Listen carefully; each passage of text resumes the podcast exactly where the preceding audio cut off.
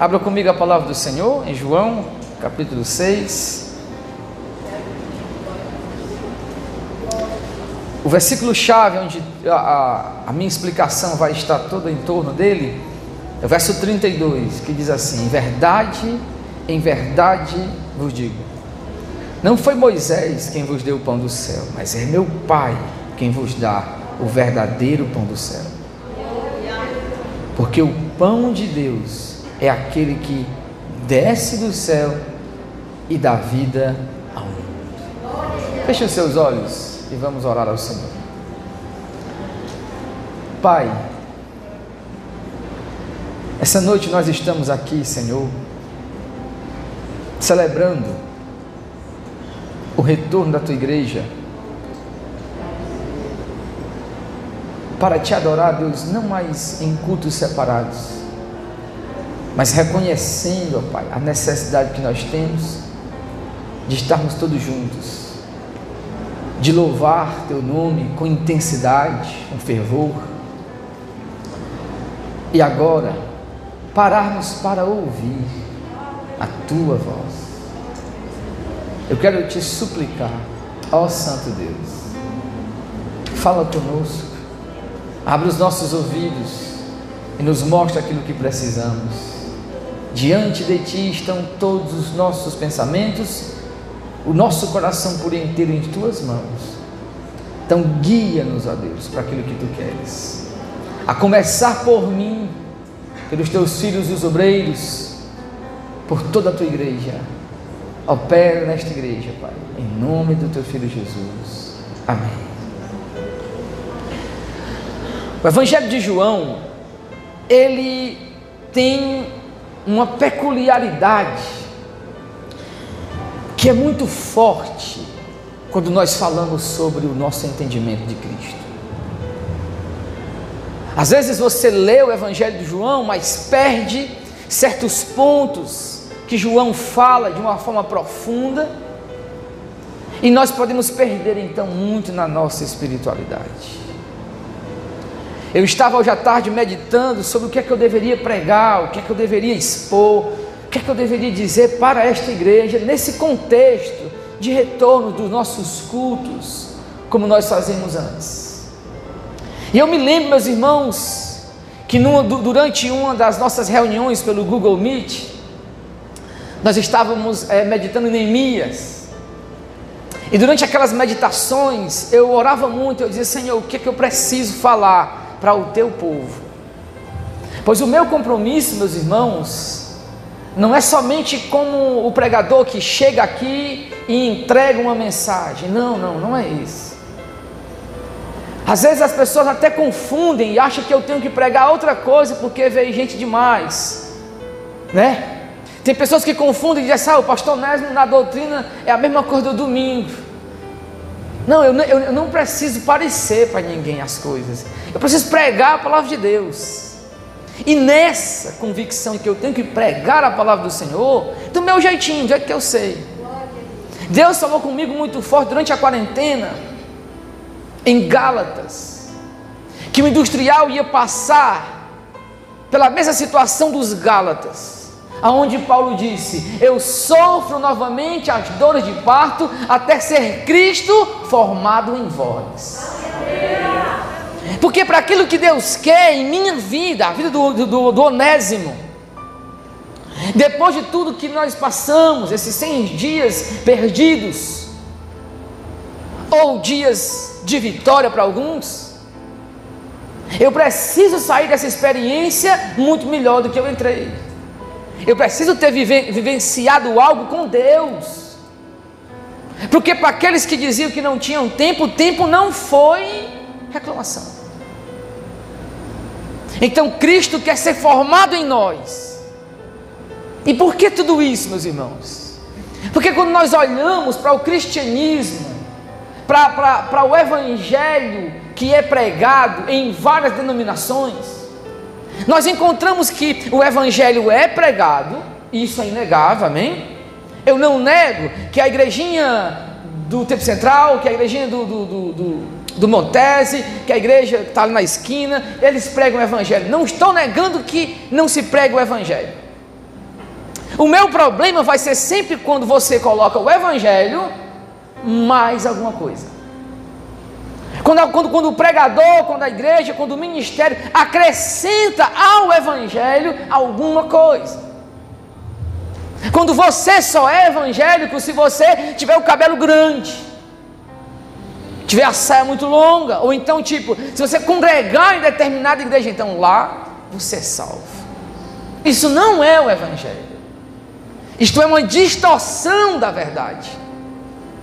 O Evangelho não trata, primeiramente, do nosso comportamento, trata da ação de Jesus Cristo, da vitória dele no Calvário, daquilo que ele entregou a nós. E agora nós respondemos em fé a esta vitória.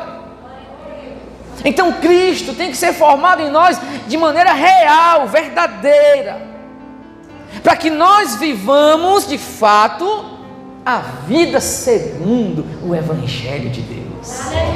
Que aí sim, meus irmãos, que quando esta vida é vivida segundo o Evangelho, João 8,32 passa a se cumprir numa literalidade profunda: Conhecereis a verdade, e a verdade vos libertará.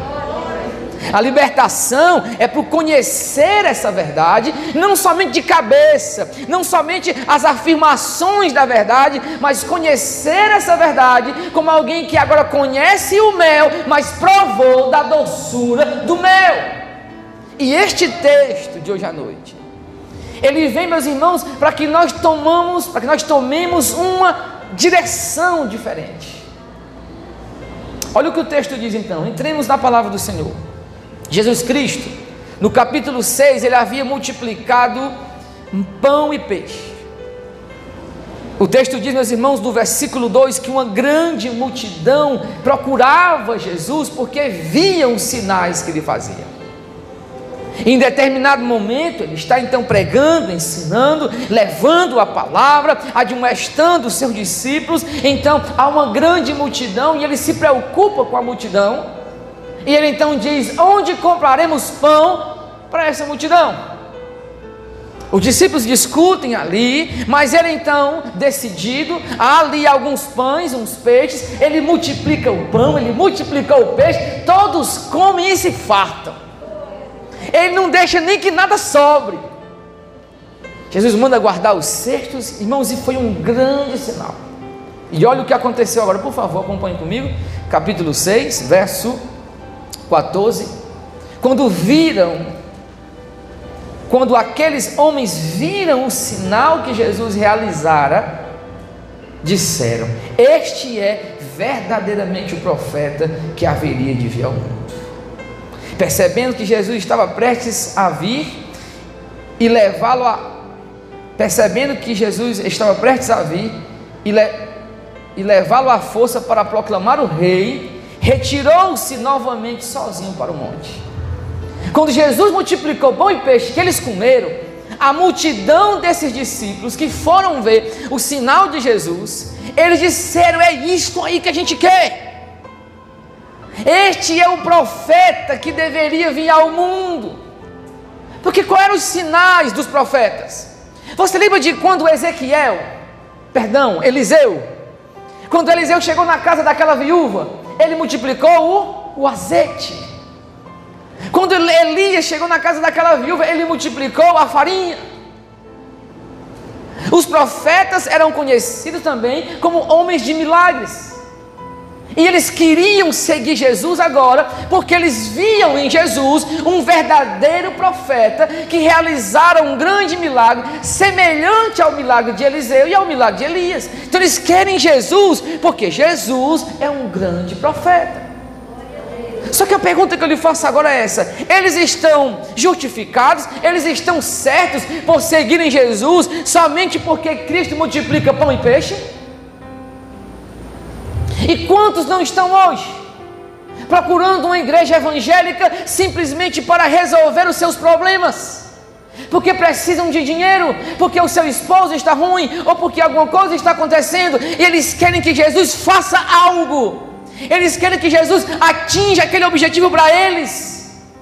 Quantas pessoas hoje não são, meus irmãos, seguidoras de Cristo, entre aspas, somente pelo status somente porque elas estão numa situação que faz bem para elas serem evangélicas. Quantos cantores que não estão mais conseguindo vender, meus irmãos, eu não sei nem se vende mais CD, né? Tudo agora é Spotify, né?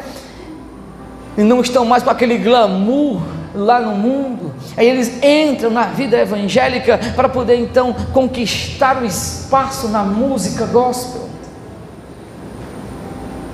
E aí, meus irmãos, fica uma pergunta para nós: o que significa seguir a Cristo? O que é de fato e verdadeiramente seguir a Cristo?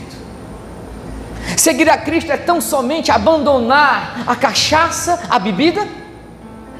Seguir a Cristo é somente deixar de fazer algumas coisas? O que é este seguir a Cristo? Seguir a Cristo é nascer num lar evangélico como eu nasci, ser criado na escola dominical, as minhas professoras me ensinando tudo e eu agora sou um pastor. Isso é seguir a Cristo? O que é seguir a Cristo? É escolher a igreja que eu vou frequentar e eu então vou em dez igrejas e olha que melhor se adapta ao meu jeito de ser. Isto é seguir a Cristo. O que significa, meus irmãos, agora então, depois da pandemia, seguir a Cristo? É escolher um bom pastor que prega legal e o dia que ele vai fazer a live dizer: Eu estou seguindo você. Eu, aperta lá, eu sou seu seguidor e deixa o like, o dedinho para cima. O que é seguir a Cristo pós-pandemia? É ir para a igreja agora de máscara uma vez por mês, porque nós estamos com medo de uma nova pandemia? Oh, já sei, meus irmãos, seguir a Cristo deve ser algo mais ou menos assim. Eu não ando prosperando, porque minha vida está errada. Eu sou um microempresário, eu preciso vencer. Então agora eu vou buscar uma igreja, porque tem igrejas que trabalham só com isso, né? O que é seguir a Cristo? E eu agora eu vou afirmar. Eu acho que Cristo usa tudo isso para trazer as pessoas até Ele. Mas isto ainda não é seguir a Cristo. E esses discípulos estão agora, acompanhem comigo, por favor. Ao cair da tarde, Jesus passa então para o outro lado. E no verso 22, então, que nós lemos, diz o seguinte: que no dia seguinte a multidão que ficou do outro lado percebeu que Jesus não estava ali. E o que, que eles fizeram? Eles foram, ó, veja o que o texto diz. Verso 24: Ao ver que nem Jesus nem seus discípulos estavam ali, a multidão entrou também nos barquinhos e foi para Cafarnaum em, em busca de Jesus. Então entenda: você pode estar indo em busca de Jesus, você pode ir numa denominação, você pode se congregar em determinada igreja e dizer para todo mundo: Eu estou em busca de Jesus mas ainda não ser Jesus que você busca. Irmãos, quem aqui conhece aquele amigo incrédulo? Que mais ou menos entende a, a, a, as coisas de igreja, e quando ele está mal, ele diz assim: Ei, mas pede as irmãs para orar por mim. A pobre da mãe dele fica feliz, ora pelo meu filho, porque está em busca de Jesus. Meus irmãos, isso tem que ficar muito claro nesse retorno dos nossos cultos. Cada culto eu dizia para o, irmão Ademir, eu estou com muita cautela, porque quem vai vir para o culto agora? Que é todo mundo. Porque eu não vou mudar o jeito que eu sou, por causa da pandemia. Eu não estou tratando, meus irmãos, com aquilo que é material, embora eu tenha que tratar. Eu não sou, meus irmãos, alguém que vai priorizar primeiramente a sua condição material. Eu vou orar por ela. Mas o que mais me importa é a sua saúde espiritual. É como é que está a sua visão do Espírito. É como é que o seu coração está sentindo aquilo que Deus quer. Como é que a sua vida está sendo direcionada pela verdade de Deus revelada neste livro. E esses discípulos, eles vão em busca de Jesus. Mas olha o que o texto diz: ao encontrá-lo, eles perguntaram, Rabi, quando foi que o senhor chegou aqui, mestre? Cristo diz então: olha, em verdade, irmãos, Jesus, Jesus, às vezes nós chegamos para falar com alguém e nós somos capazes de enrolar a pessoa com a pergunta que a gente faz, né? Mas Jesus não. Toda vez que alguém chegou para fazer uma pergunta para Cristo, ele, o rei dos corações, desfaz a pergunta com outra pergunta genial. E olha o que o texto diz. Eles perguntam: quando chegou aqui? A resposta de, de, deveria ser o quê? Ontem. Ou hoje de manhã, não era isso? E olha o que é que Cristo faz. Ó. Em verdade, em verdade vos digo: me buscais, não porque vistes sinais, mas porque comeste do pão e ficastes satisfeitos. Aqui está o ponto. O industrial, o cristão, o evangélico, não pode ser alguém que busca Cristo somente enquanto ele está satisfeito, somente enquanto tudo vai bem, quando as pessoas lhe dão tapinha nas costas, diz: Grande homem de Deus. Quando tudo está bem, quando você consegue pagar os seus boletos, quando o seu carro está bem limpo, bem lavado, polido, quando ninguém discute com você, quando você passa e você é amado pela igreja, aí você diz: Nossa, que igreja, que maravilha. Eu estou muito bem, meus irmãos. Nós não buscamos a Cristo somente para estarmos satisfeitos, porque nós sabemos, meus irmãos, que a vida não é assim. Quem aqui sabia que viria o Covid esse ano? Quantos empresários? E agora pasmem, por favor, entenda. O mestre, corre lá, mestre, ajuda lá o povo de Deus. Vamos fazer algo Senhor.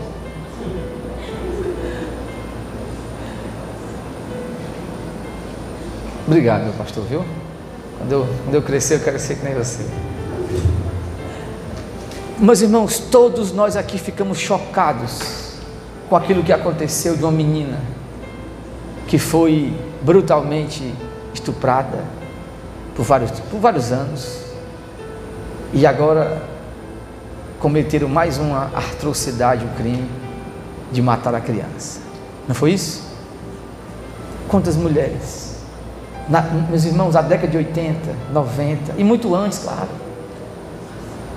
Quantas meninas não foram violentadas dessa forma? Esta é a vida. Esta é a vida. Então nós não buscamos a Cristo somente porque estamos satisfeitos, nós sabemos que a vida não é assim. Nós não teremos satisfações nessa terra, nessa vida, plenamente. Haverá um dia em que o meu marido está com a cabeça quente, haverá o um dia que eu estou com um temperamento arredio, haverá o um dia em que eu estou rebelde, haverá o um dia, meus irmãos, onde as coisas começam a desmoronar, onde se levanta um filho de Belial, um incrédulo, para apontar o dedo contra mim, quando o dinheiro não chega, quando a doença bate na nossa porta, quando o nosso filho se desvia, quando a pessoa que nós mais amamos olha para outra pessoa. Esta é a realidade da vida. Então, o que nós de fato queremos com Cristo? O que está em nosso coração para segui-lo? Porque, meus irmãos, a resposta de Jesus é, é, é totalmente o contrário do que se tem falado. Seguir a Cristo não é apenas deixar de fazer alguma coisa e frequentar a igreja evangélica. Isto não é seguir ao Senhor.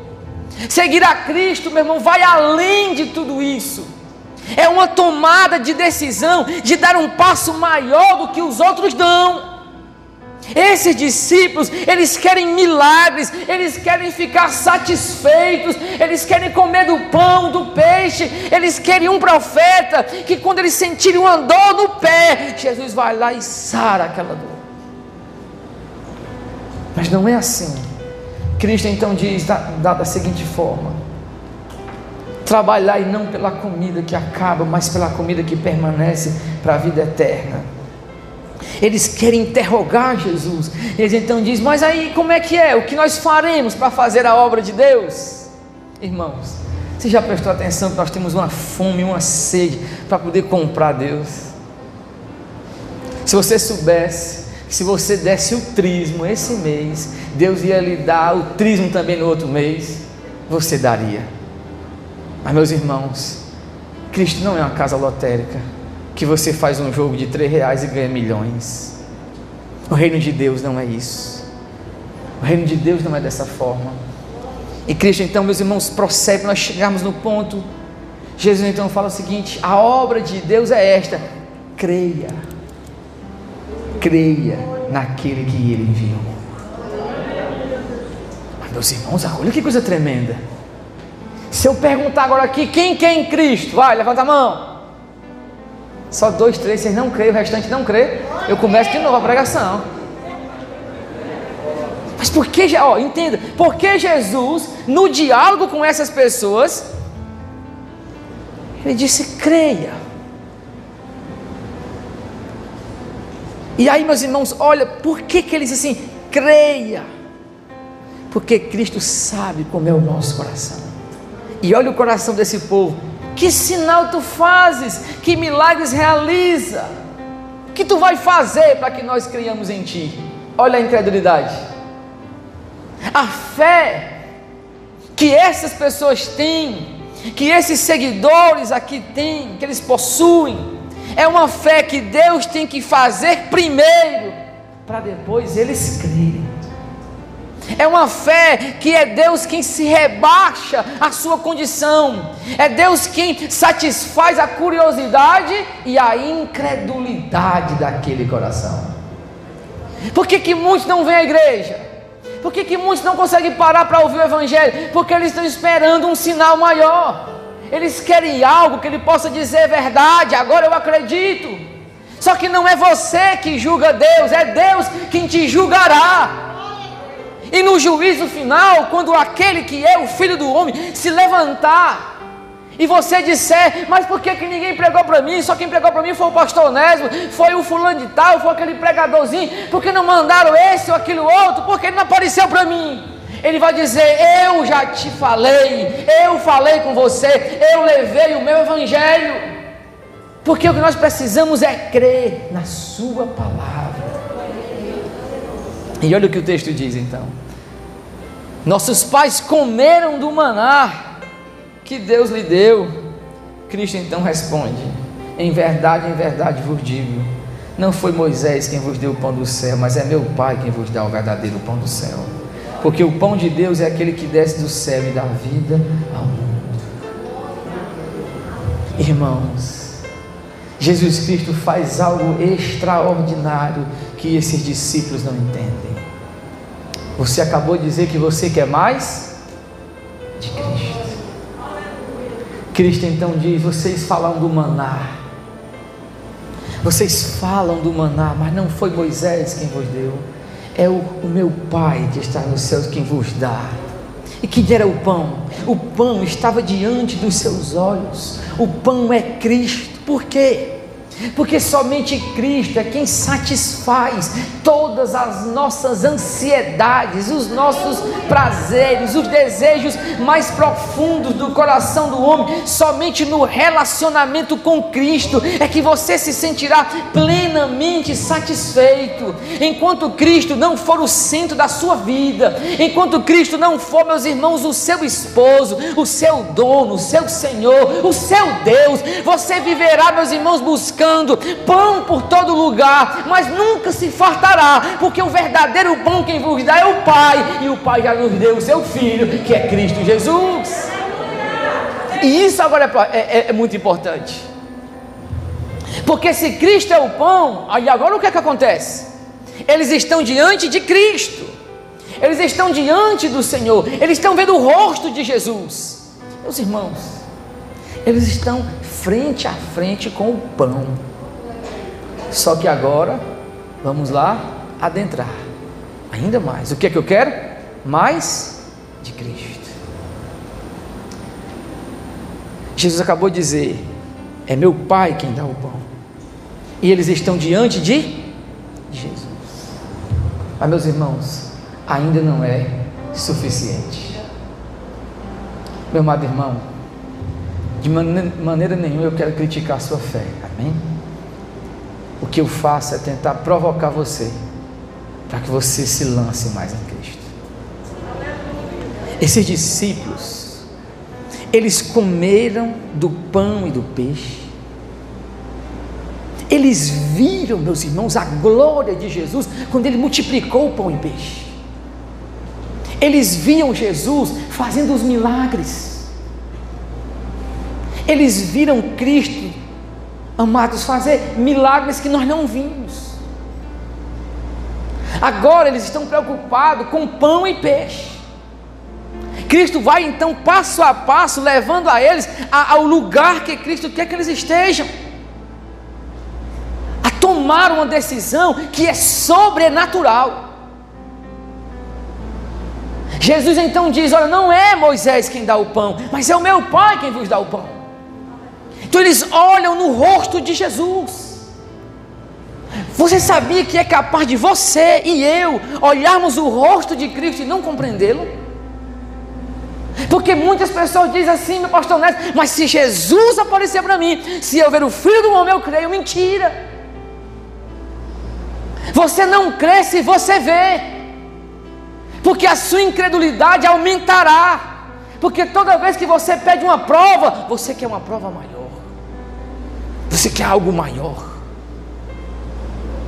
Eles estavam diante do pão, meus irmãos. Eles viram o rosto de Jesus, que eu só verei na glória. Eles tiveram um privilégio que nós não temos, de ver o Galileu, amados. De ver o Galileu. Eles viram, e eles não conseguem crer. Cristo, então, meus irmãos, adentra o entendimento profundo e diz o seguinte: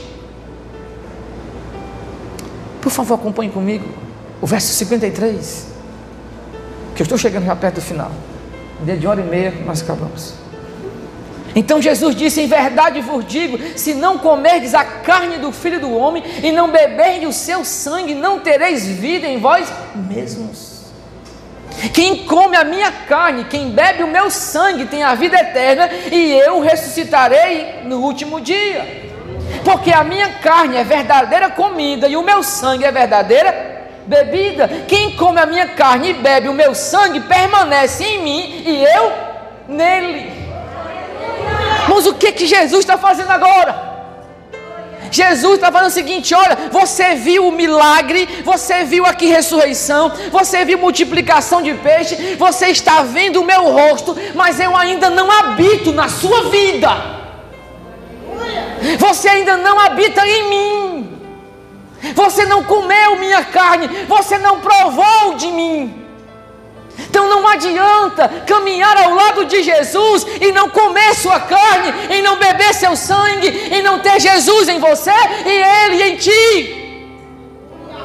Não adianta estar na denominação, não adianta Covid 30, sei lá o que for, não adianta o nome da igreja, o pastor, o apóstolo, o bispo, pode ser o arcanjo. Se você não tiver Cristo, você não tem nada, tudo é fumaça, tudo é fumaça.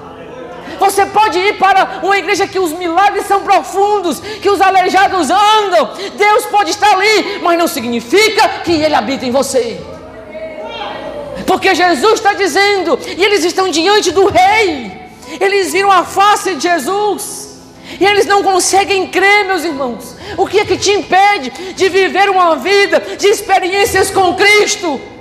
O que é que impede você de viver uma vida mais apaixonada, mais dedicada, mais devota a esse que você diz que é o Rei da Glória? O que é que te segura, o que te amarra, o que te prende? Vence isso, te lança em Cristo. Diz: Senhor, eu quero beber o teu sangue, eu quero comer a tua carne, eu quero ter o Senhor habitando em mim e eu em ti. Porque esse é o ponto, meus irmãos. E olha o que esses discípulos fazem. Ouvindo isso, veja por favor. Eles começaram a criticar Jesus. E ele então disse, o verso 60, ouvindo isso, muitos seus discípulos disseram: Essa palavra é dura, quem é que pode suportar? Olha, meus irmãos, a pregação de Jesus é que eles comam a carne de Jesus, bebam o seu sangue e tenham um relacionamento profundo com Cristo. Eles estão dizendo que essa pregação é dura. Meus irmãos, essa pregação não é dura, ela é vida. Eu aconselhei uma mulher há muito tempo atrás que ela me perguntou o que, é que ela tinha que fazer. Ela idolatrava a pessoa com que ela vivia. E ela me perguntou o que, é que ela tinha que fazer. Eu disse, minha querida, você vive uma idolatria profunda. Você precisa encontrar Jesus. E aí, meus irmãos, eu disse com todas as letras: Deixa este homem. A Escritura diz: aquele que, que não deixar pai e mãe, né? Por, causa de mim, não é digno de mim. E ele impede você de servir a Cristo. E você disse: não quer servi-lo? Eu disse: deixa. E ame a Cristo. Você sabe o que foi que ela fez, né? Ela amou mais o homem. Vive infeliz. Ama o seu ídolo. Porque quando eu digo assim, ó, eu posso estar pregando aqui, meus irmãos, apaixonadamente.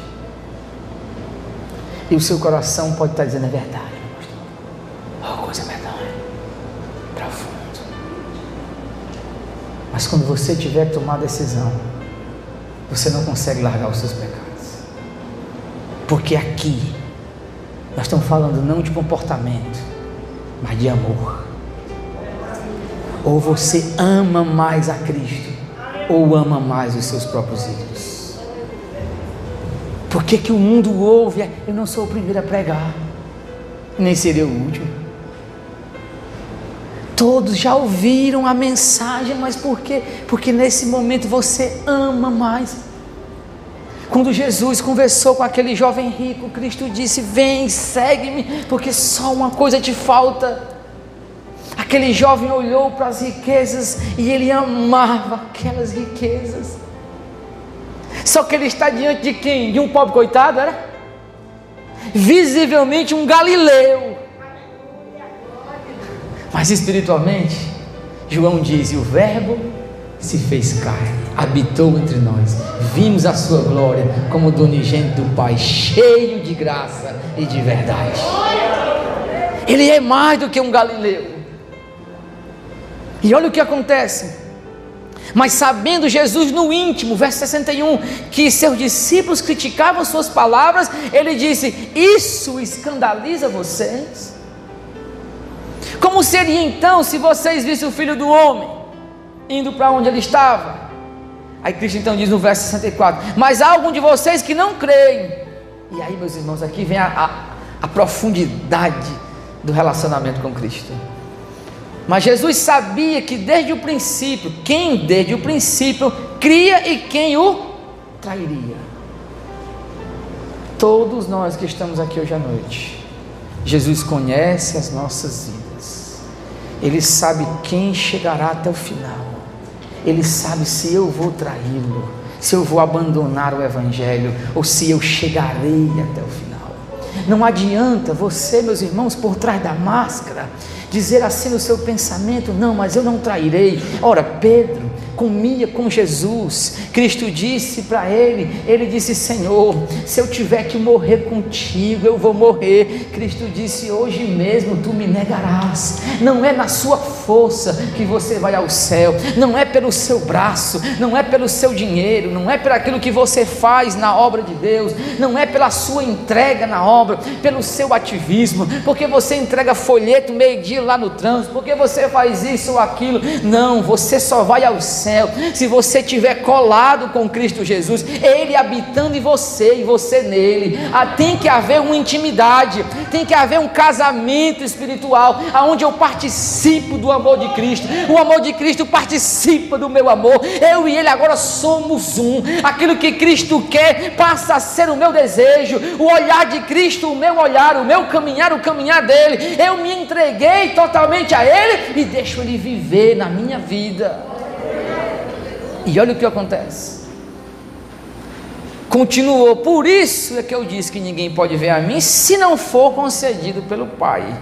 Aí veja o que aconteceu. Por causa disso, muitos discípulos abandonaram o Senhor Jesus. É nesta hora aqui que Jesus se volta para os apóstolos e dizem: Vocês também querem ir embora? Vocês também querem ir embora? E a resposta de Pedro é: Para quem iremos, Senhor? se só tu tens os pães e os peixes de vida eterna? Para quem iremos, Senhor, se só essa igreja tem ar-condicionado no bairro? Ah, Senhor, para onde iremos se só a nossa igreja tem um jogo de luz bonito? Ah, para onde iremos, Senhor? Só lá tem o pastor Nésio. Senhor, mas para onde iremos se lá é tão legal? Lá as irmãs fazem uns café da manhã. Para onde iremos, Senhor? Se só a Bela Vista tem salvação. É isso que está escrito? E nunca estará. Nunca estará. Não é o pastor, não é a igreja, não somos nós, não é a comunidade, mas Cristo. E Ele sozinho. Não adianta dizer, Jesus, eu te quero, mas eu também quero um pouquinho do mundo. Ah, Senhor, eu te quero, mas eu amo tanto as riquezas. Senhor, eu te quero também, eu não quero te perder, mas é porque. Não. Você já imaginou, meus irmãos, um casamento, o cara chegando assim: Quero pedir sua mãe em casamento, eu lhe amo, eu quero casar com você, mas eu preciso ter mais duas amantes. Você casaria com uma pessoa assim? Aí ele vai dizer: Não, tá bom, tá bom, duas não, mais um eu posso ter. Você casaria ainda assim? Não, sério, diga a verdade. Você casaria? Não, a, as mulheres não. Mas os homens, você casaria? Se sua mulher ainda quisesse ter mais dois amantes? Não vou nem perguntar aqui os policiais, né? Que a arma já está bem aqui no COIS. Deixa eu lhe dizer o seguinte: quando eu faço essa analogia, todos nós aqui sentimos, isso aí é um absurdo. É impossível. É um absurdo é um absurdo, é ilógico, é irracional, mas é o que as pessoas fazem no mundo. Elas querem Cristo, mas querem se satisfazer no mundo. Elas querem o Evangelho, mas querem viver segundo o mundo. Irmãos, Pedro diz assim: para quem iremos, se só tu tens as palavras de vida eterna? Oh, meus irmãos, isso aqui é para poder rachar, quebrar o nosso coração e fazer de novo. Porque as palavras de vida eterna. Porque, amados, o nosso relacionamento com Cristo é guiado pelaquilo que Deus fala sobre a minha vida. Sabe quando o seu filho vai sair para a escola ou é bem novinho e você diz para ele: Vá em paz, meu filho, que Deus te acompanhe. É a palavra. Uma palavra, meus irmãos, dita na hora certa, ela pode acabar com uma guerra. Ela muda o curso do universo. Foi através da palavra que o diabo disse: Mas Deus não quer que vocês comam, porque Ele não quer o bem de vocês. Em outras palavras, foi por causa de uma palavra que o mundo se tornou essa ruína que é mas também é por causa da palavra encarnada que o mundo está sendo redimido. E é por causa desta palavra que o mundo está se voltando para aquele que é a palavra. Quando Pedro diz: Para quem iremos? Ele está dizendo: Senhor, não há outro. Entre eu e o Senhor não há outro no nosso meio. No meu relacionamento só será o Senhor e a minha vida tua palavra, minha alma, tua glória, minha miséria, tua cruz e a minha vida. Meus irmãos, o nosso coração precisa tomar uma decisão de mais de Cristo, mas não é mais do glamour da igreja não é mais, meus irmãos, de comportamentos evangélicos, não é mais de ativismo evangélico, é mais desse relacionamento com Cristo. Porque se você tiver um relacionamento com Cristo, meus irmãos, profundo, íntimo, Ele te levará para você visitar a África e você ver a miséria sem o Evangelho. Ele vai fazer você amar a missão, Ele vai fazer você amar ganhar vidas. Eu conversava com uma pessoa e eu dizia: Nós precisamos evangelizar. E a pessoa me disse: Não, pastor, porque agora nós temos agora a internet que está levando o evangelho. Eu sei que a internet está levando o evangelho para lugares que eu não consigo ir, mas existe um vizinho perto de mim, um amigo que me conhece. Eu não posso dizer: Vai para a live do pastor. Eu tenho o evangelho. Eu não posso deixar de falar do que eu tenho visto, do que eu creio, do que eu tenho vivido. Eu tenho que ser o porta-voz desse relacionamento que Cristo tem comigo.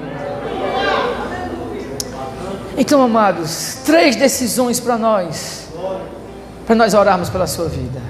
A primeira, reconheça aquilo que te afasta de Jesus. Reconheça que tem coisas que tiram de fato a sua visão daquele que é o teu Deus e teu Senhor.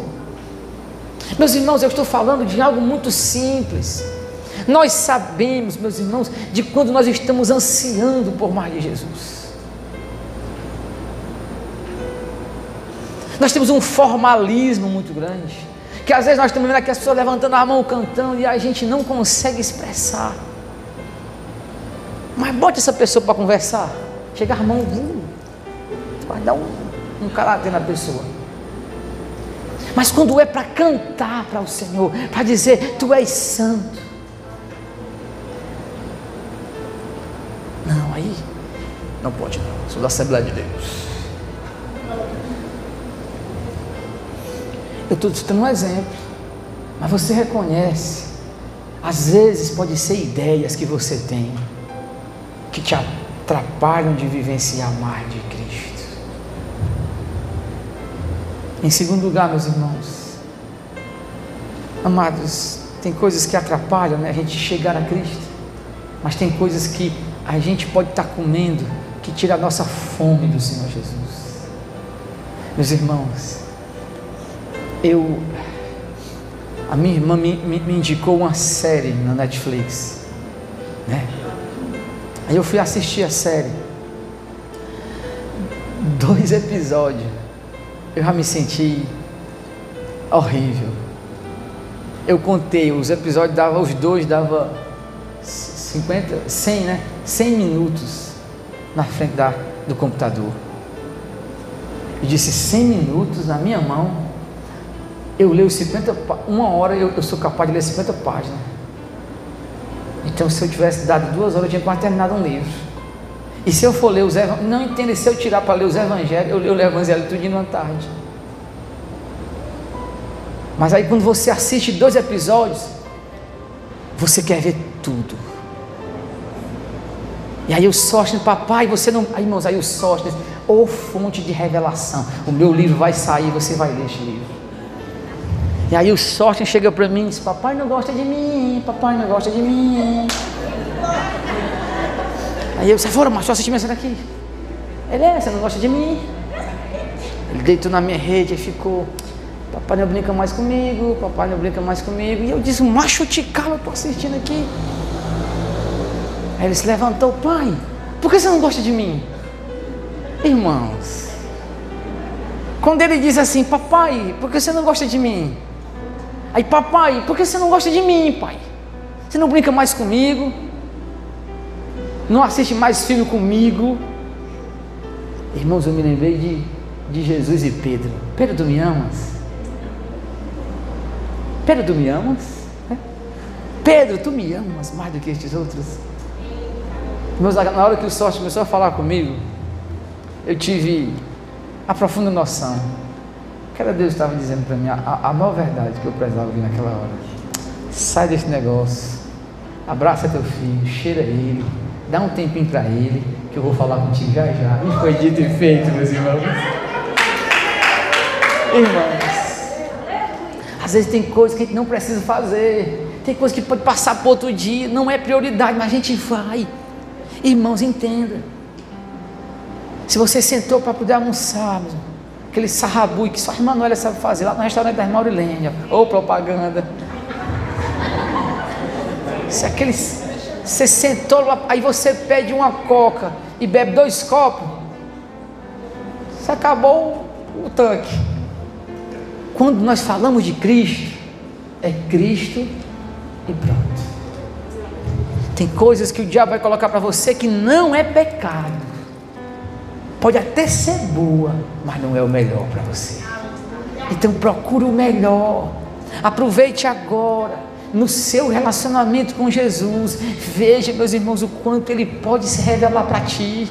Irmãos, uma leitura de um evangelho, uma carta de Paulo lida, a consagração pela manhã, meus irmãos, dedicarmos minutos para nós dizer, Senhor, minha alma é tua, eu vim aqui para lavar o meu rosto, para me estar brilhando com a glória do Cristo. Isso é o que precisamos. E em, em terceiro lugar, meus irmãos, eu creio que o mundo está tão ansioso tão depressivo.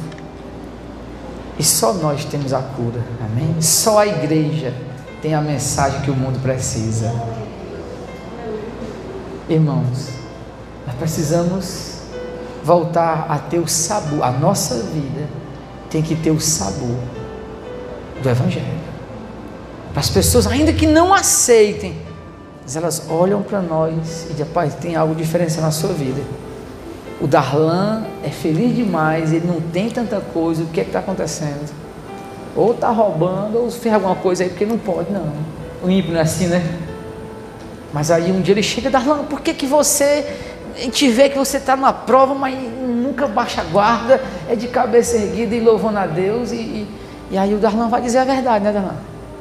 Você vai dizer, meu mestre, é porque eu vivo por Cristo, porque Ele é o centro da minha vida você vai testemunhar do Evangelho da glória de Deus. Você quer mais de Cristo? Ou não? Decida hoje à noite.